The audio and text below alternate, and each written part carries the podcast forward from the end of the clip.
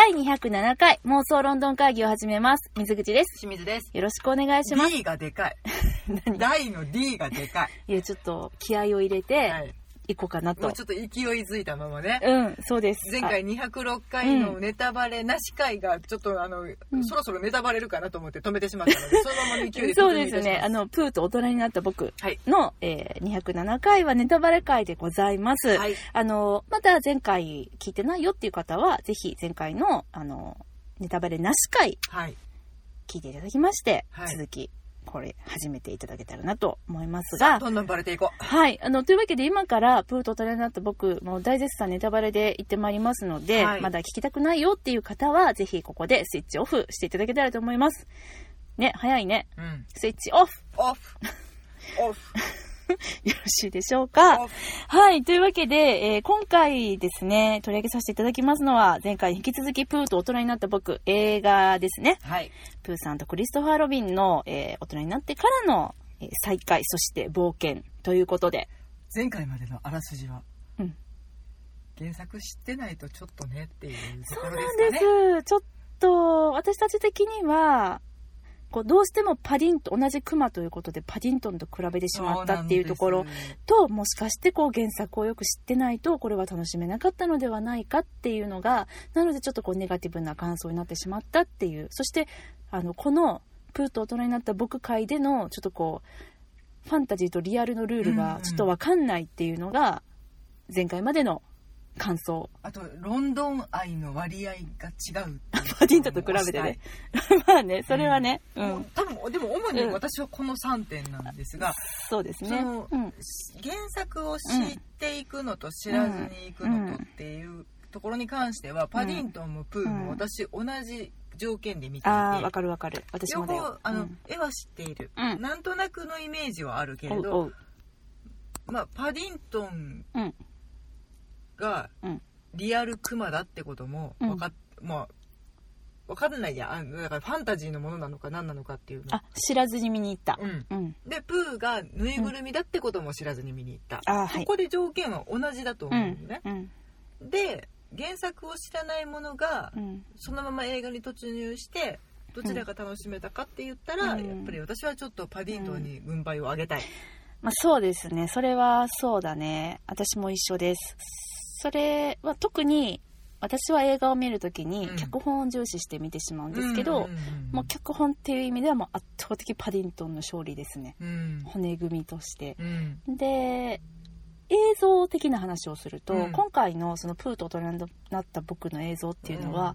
まあ、そのあえてそういう造形にしたっていうふうにも言ってたけれども、そのプーさん。薄汚れております。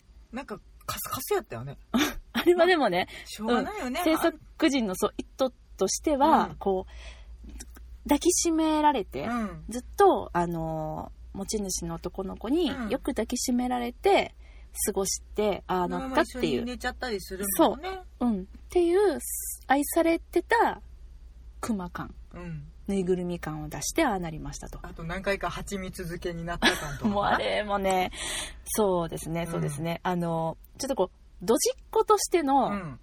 あのキャラクターの位置づけ、はい。役割ね、うん。まあクマのプーさんもドジっ子です、うん。パディントンもドジっ子なんですけど、ただそのそれぞれのうん。モチベーションといいますか、うん。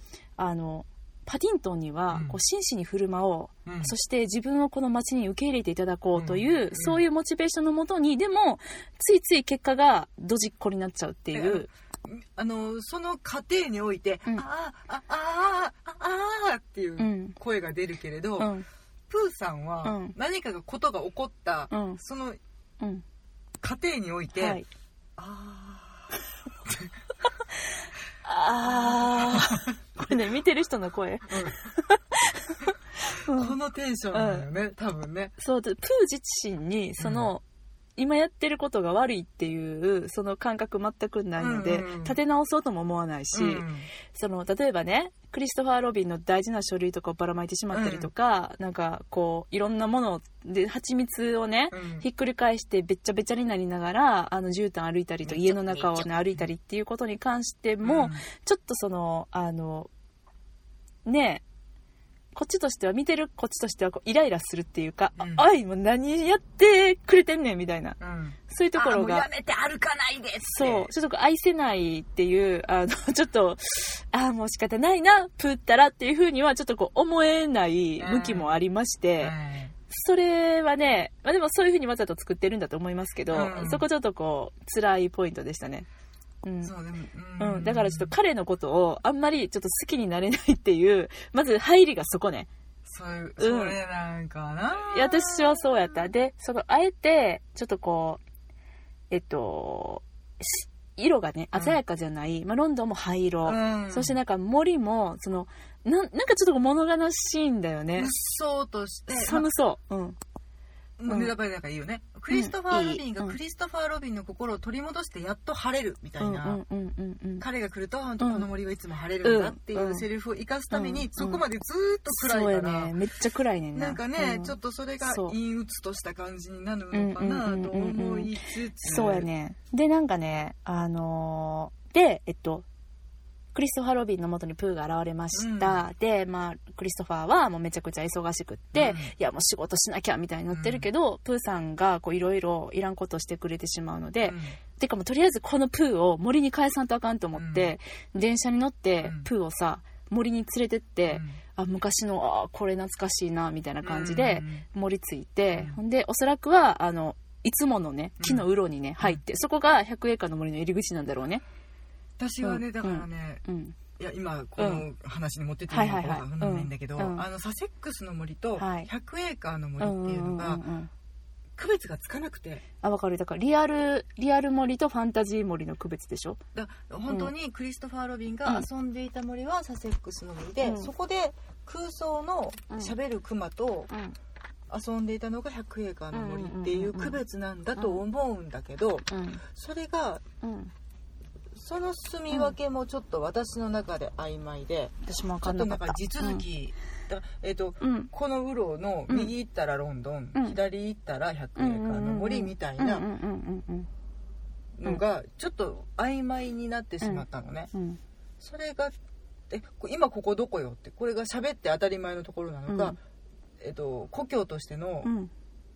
サセックスなのかが分かんなくって、そうやねだってねプーずっと喋ってるからどなんかそのさ100エーカーの森に行けば、うん。初めてプーが喋り出すとかやったらまだなんかわかんねんけど、そう。うん。プー変わらへんしえなんなん？このワープ感なんなん？みたいな。どこなんここみたいな。しかもそこにさあのえっとクリストファーの奥さんと子供がさ、うん。あの秘書に訪れててね、であのバカンス過ごしてたじゃない、うん。なんかそこもどこなんみたいな なんかちょっとわかんないっていうか。でもうん、地彼女たちにもうんもう喋るクマうんうん、が見えてる見えてる見えてる。うん見えてる見えてる。うん。なんか物語を作る上で、うんうん。いやだからいきなり目の前に現れたうんうんうん。喋るぬいぐるみとうん。喋るリアルクマうん。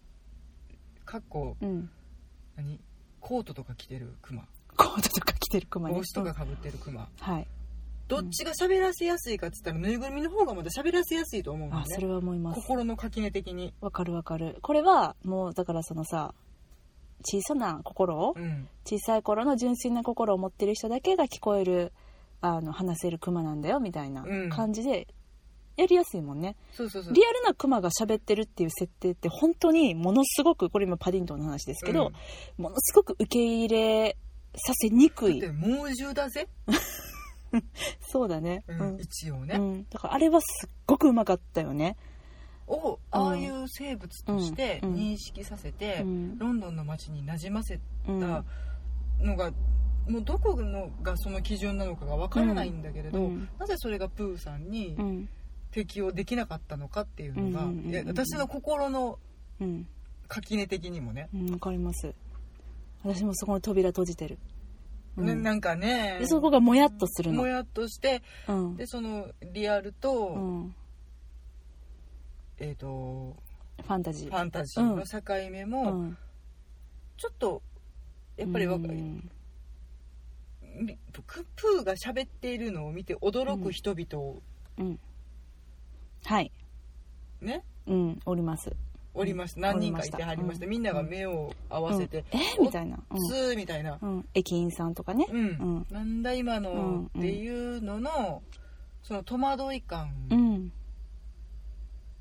がなんかちょっと不自然に感じてしまう、うん、そうなんでね。それでいくとその、奥さんと娘の、まあ、うん。娘はまだわかる、うん。その子供やからね、ピュアだからね。ピュアだからうん。その受け入れるもわかるんやけど、うん。なんかその後半に行ってドタバタゴタゴタしたうん。後でのその奥さんのね、うん、奥さんも見るわけやん、うん、なんかその受け入れ方とかそういうのもなんかねめちゃめちゃ仲良くなってたけどね。そうなんかその昔こういうクマとの出会いがあったみたいな話をしてたんかなとかそうしてなかったんかな初めてなんかなとかそういうのがなんかその一瞬のうんその本当に表情とか目線とかうん。奥さんのねうん。なんかそういうのでまだ表現してくれてたらこっちもあの物語に深みを感じるしでもなんか全然そんなんもなくって、うん。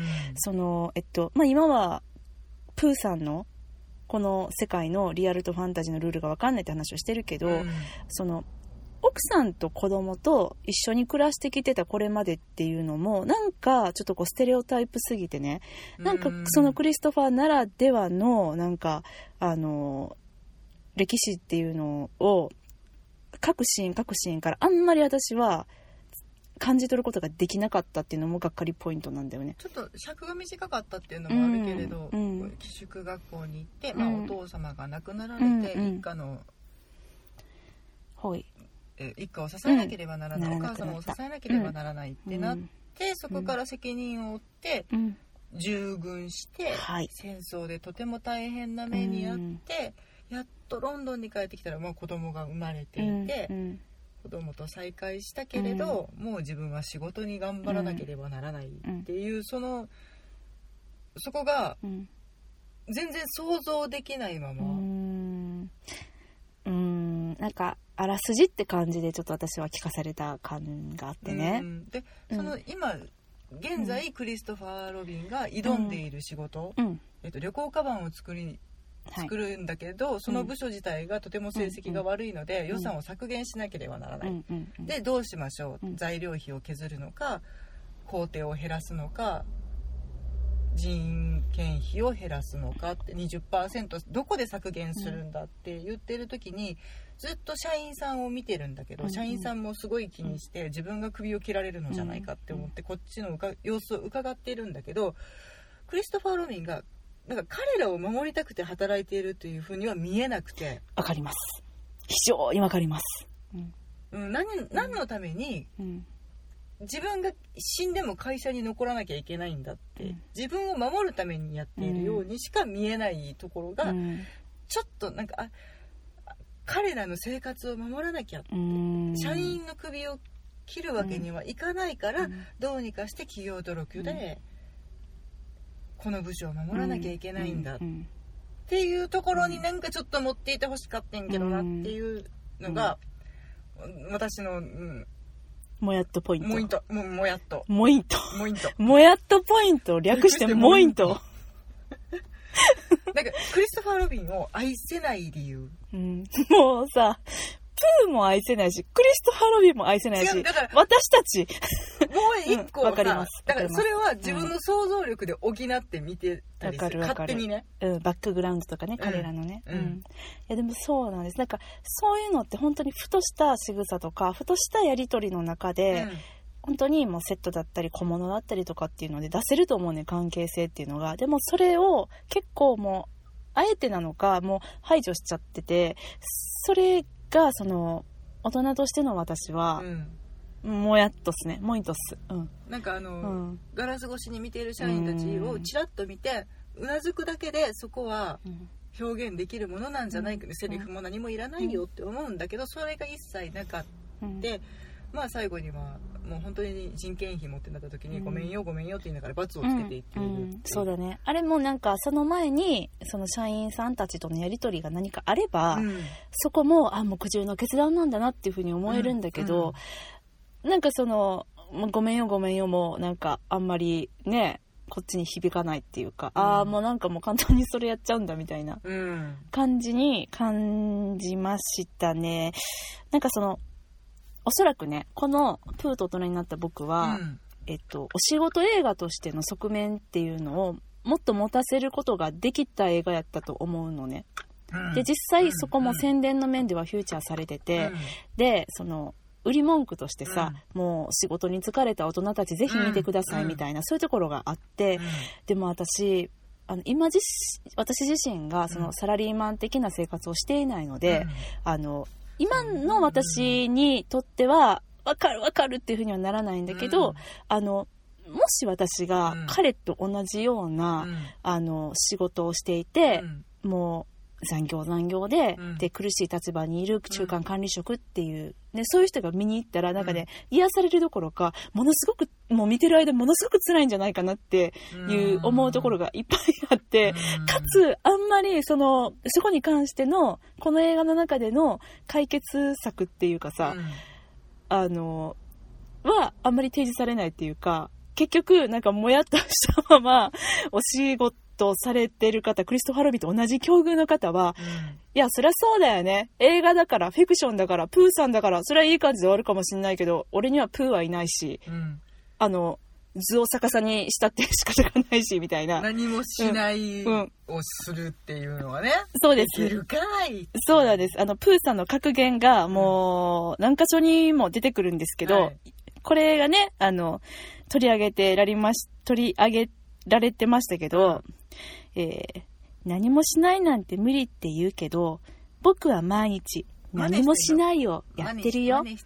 あこれプーさんの気持ちでやってます、とか何にもしないって最高の何かにつながるんだとかうん。言うんですよプーが。プーの野郎がな。もうプーの野郎って言わせてもらいますけど。うん蜂蜜にもうなんか足ボン浸したやつがね言うんすわ。何もしないをしようよってね。言うんです。そうなんですよ。うん。だからそれなんかそれが響くよううなん。解決策ではなかったけど、あまあそうそうそうあうん。のだ何もしないをうん作り出すために、うん。でまあ、うん。ゆくゆくは旅行カバンが売れるよううんに、うん。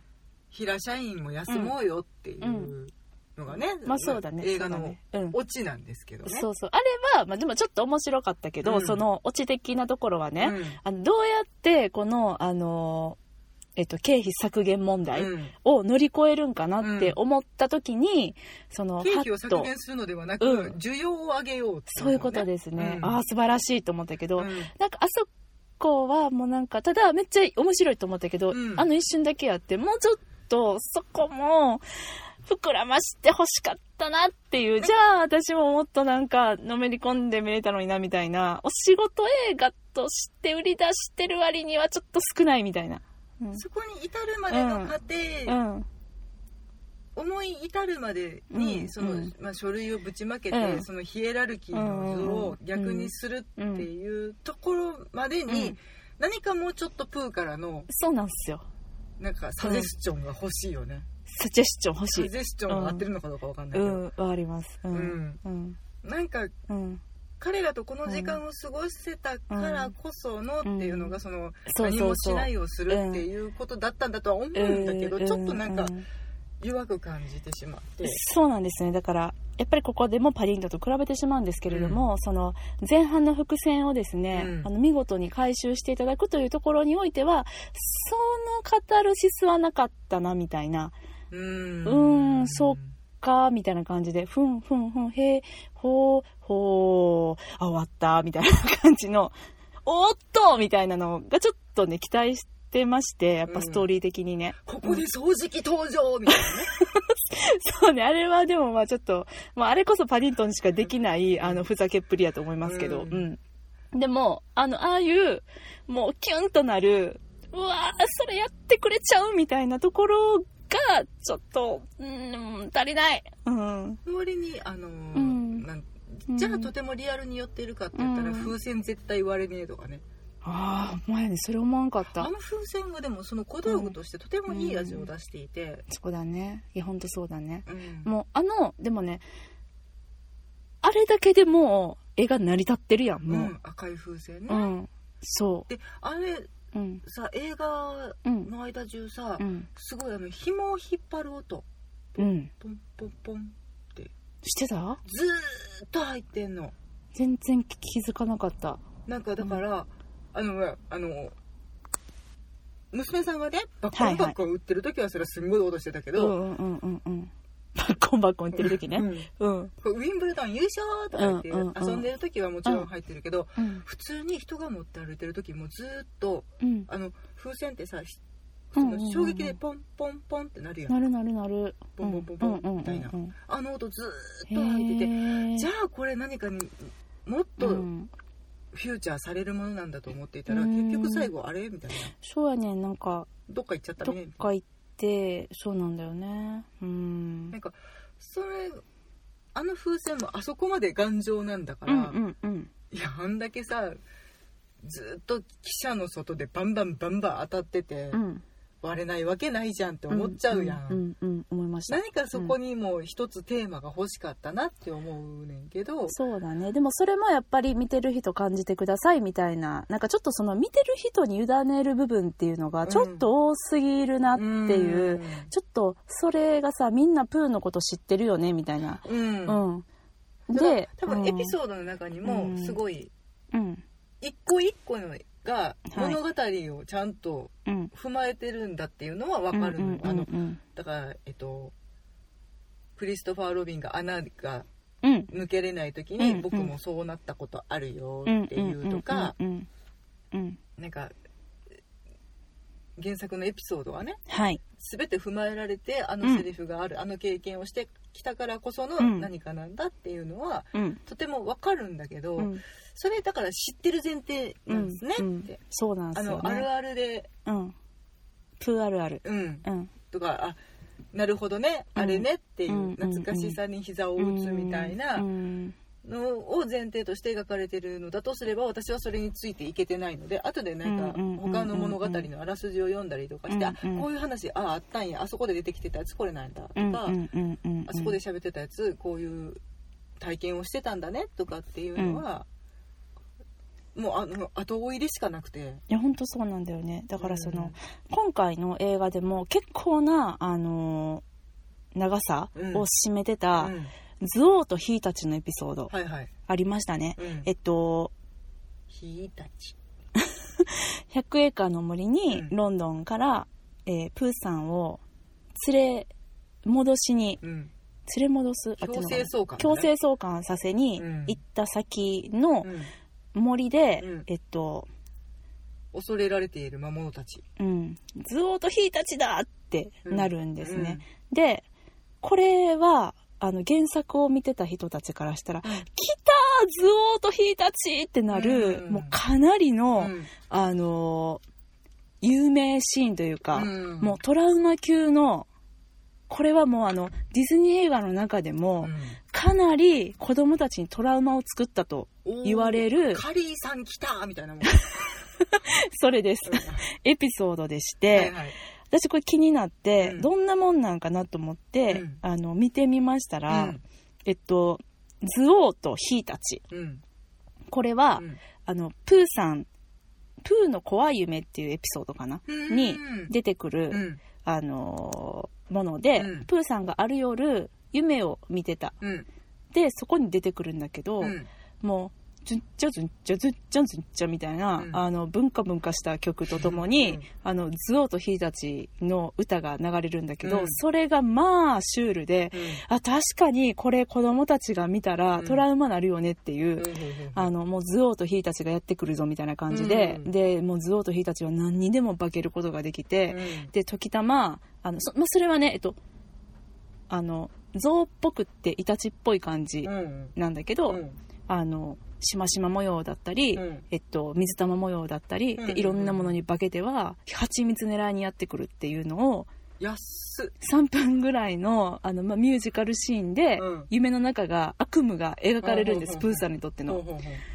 めっちゃいいシーンなので、うん。これあの YouTube とかでズオーとヒーたちで調べたらうん。見ることができるので、はいぜひあのしんちゃんにも見ていただきたいと思うんですけれども、まあそのえっとプーさんの物語の中で、うん。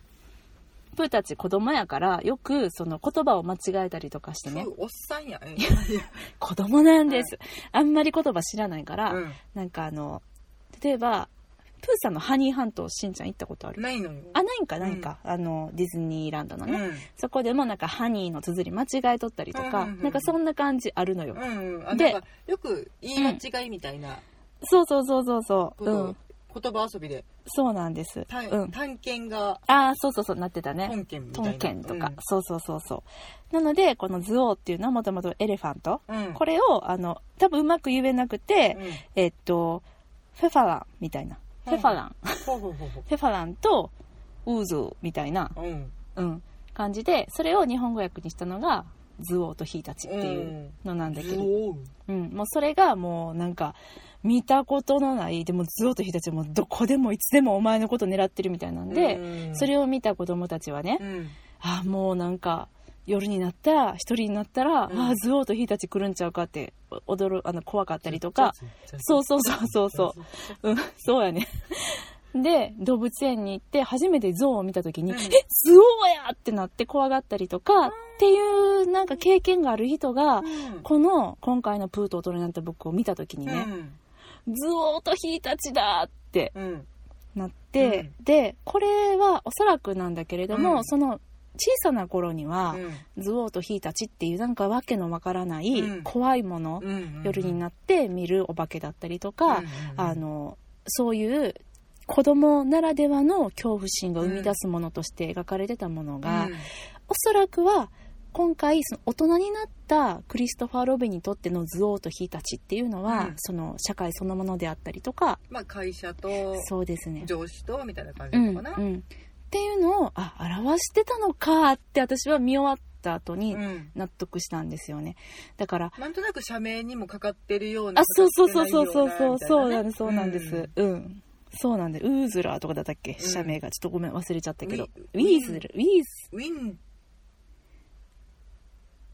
ウィンダムみたいウィンウィン。ダムは、違うな、うん。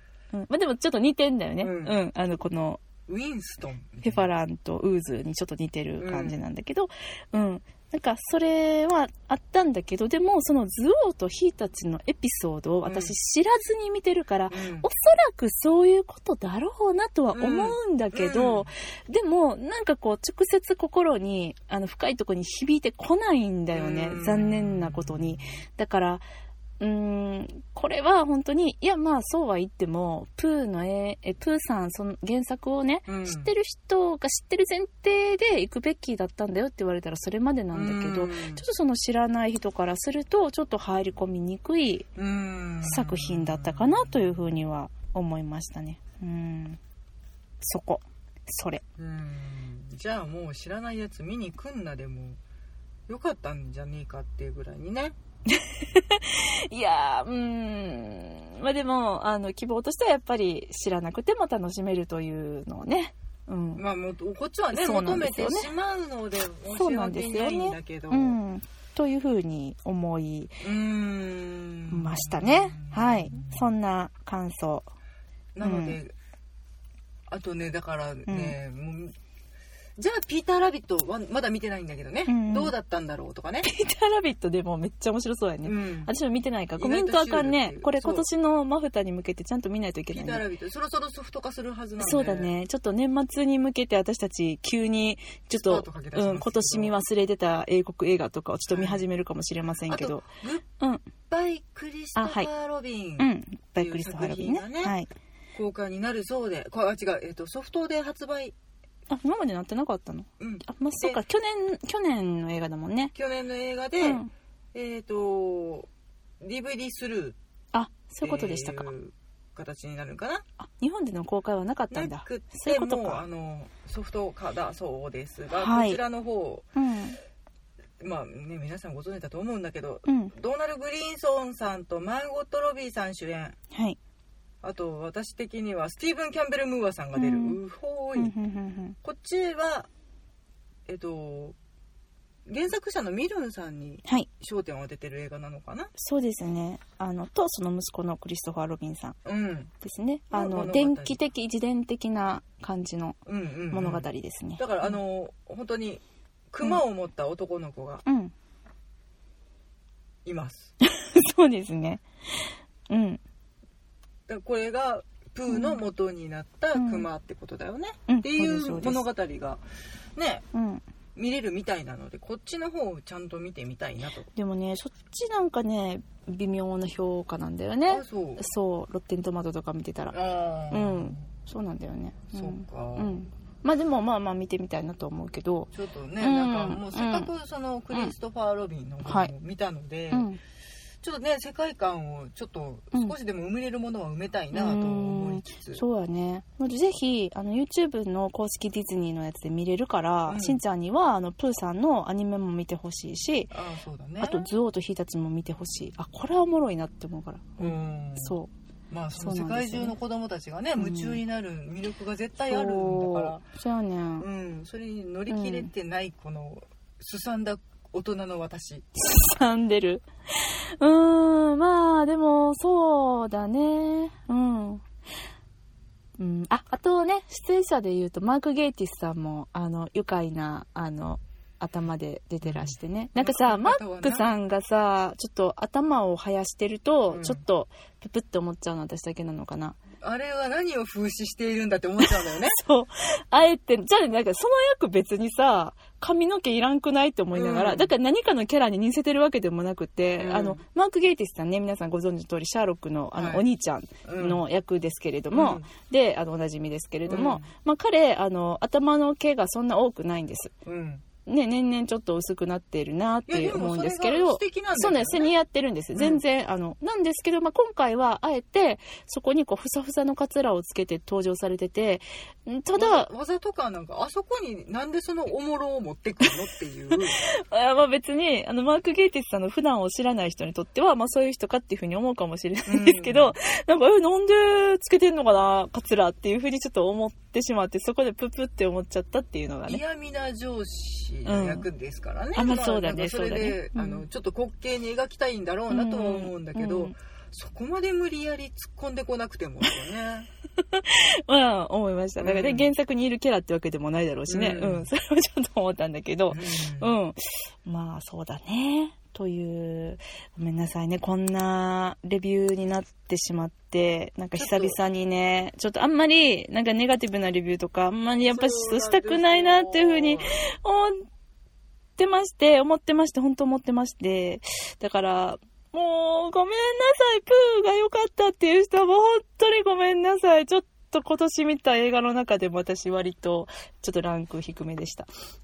なんだろう、うん。なんかうん純粋な心をなくしてしまった私が悪い。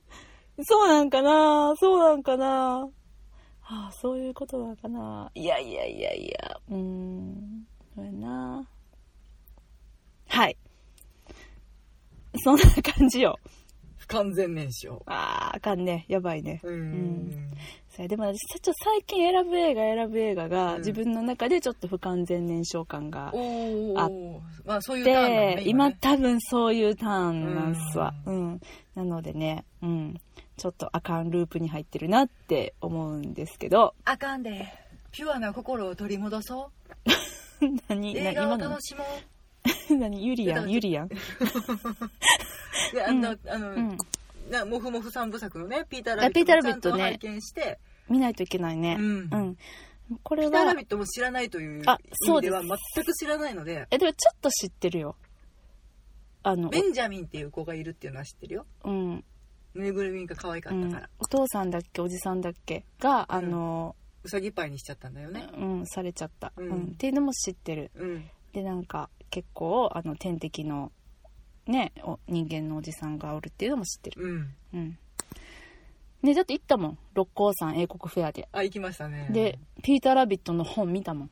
うん。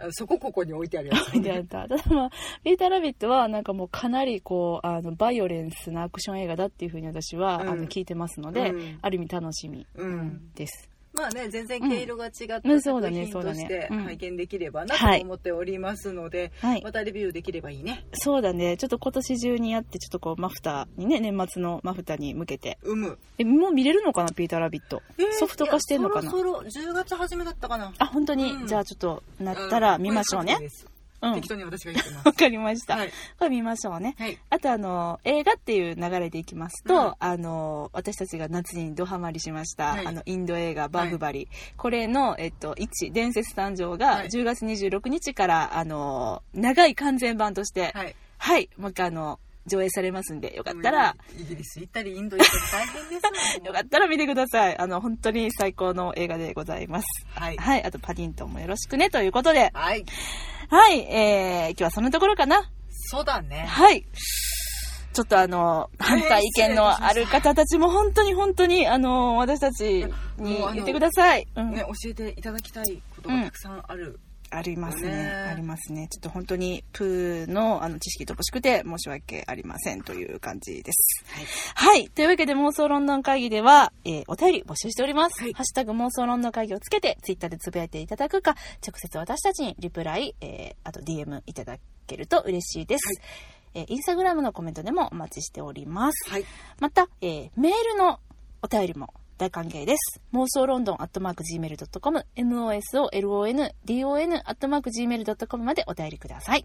もうあのね、うんふざけんなっていうご意見募集中でございますうほんまそうですよ。もうはいほんまね、申し訳ない気持ちでいっぱいなのはいで。あとあの制作陣の方もねいや、ほんとそうだよお前お前らは俺の作った映画どこ見とったんじゃって言っていやほんまやでもうそういうのいただきたい。ほんとそうです。うん。うんまあ、あとなんかフォローするみたいでちょっと申し訳ないけど、うん映像とかは、あの、本当に、あの、お金かかってて、うんもうゴージャスやなと思いました。そうだね、うん。それはね。もう数々のその駅の描写だったりとか、うん。まあ、ちょっと森とかはちょっとこう暗く寂しい感じではあったけれども、うん。本当にその辺はもう抜かりなくディズニー映画やなっていうふうに思ったので見応えあるなと思いました。あとそのぬいぐるみ一つ一つの質感が本当に違う感じ？そうなの。あとあれね、撮影？うん。全部あの最終的には CG なんだけど、うん。演技する時には実際にぬいぐるみを持って、うん。ぬいぐるみに向かってうんお芝居してたんだって。そ、れをぬいぐるみを動かす人が面白いよね。いや、本当にそう。その役の人がやってたって、ブンブンブンブンそうそうそうそうそうそう、うん。うひゃうひゃって飛ばしながらやってたわけだね。うん、面白いなと思いました、かわいい。うん、そうの方がそういうのを見たかったな、うん、そうなのよね。もうちょっと重いのか、もうちょっと軽いのかははっきりしてほしかった。はい、もう最後まであのプーと隣になった僕への制作陣へのちょっとこうね意見が止まらない私たちではありますが、はい。今日はこの辺りでお別れしたいと思いますありがとうございましたさよ。うなら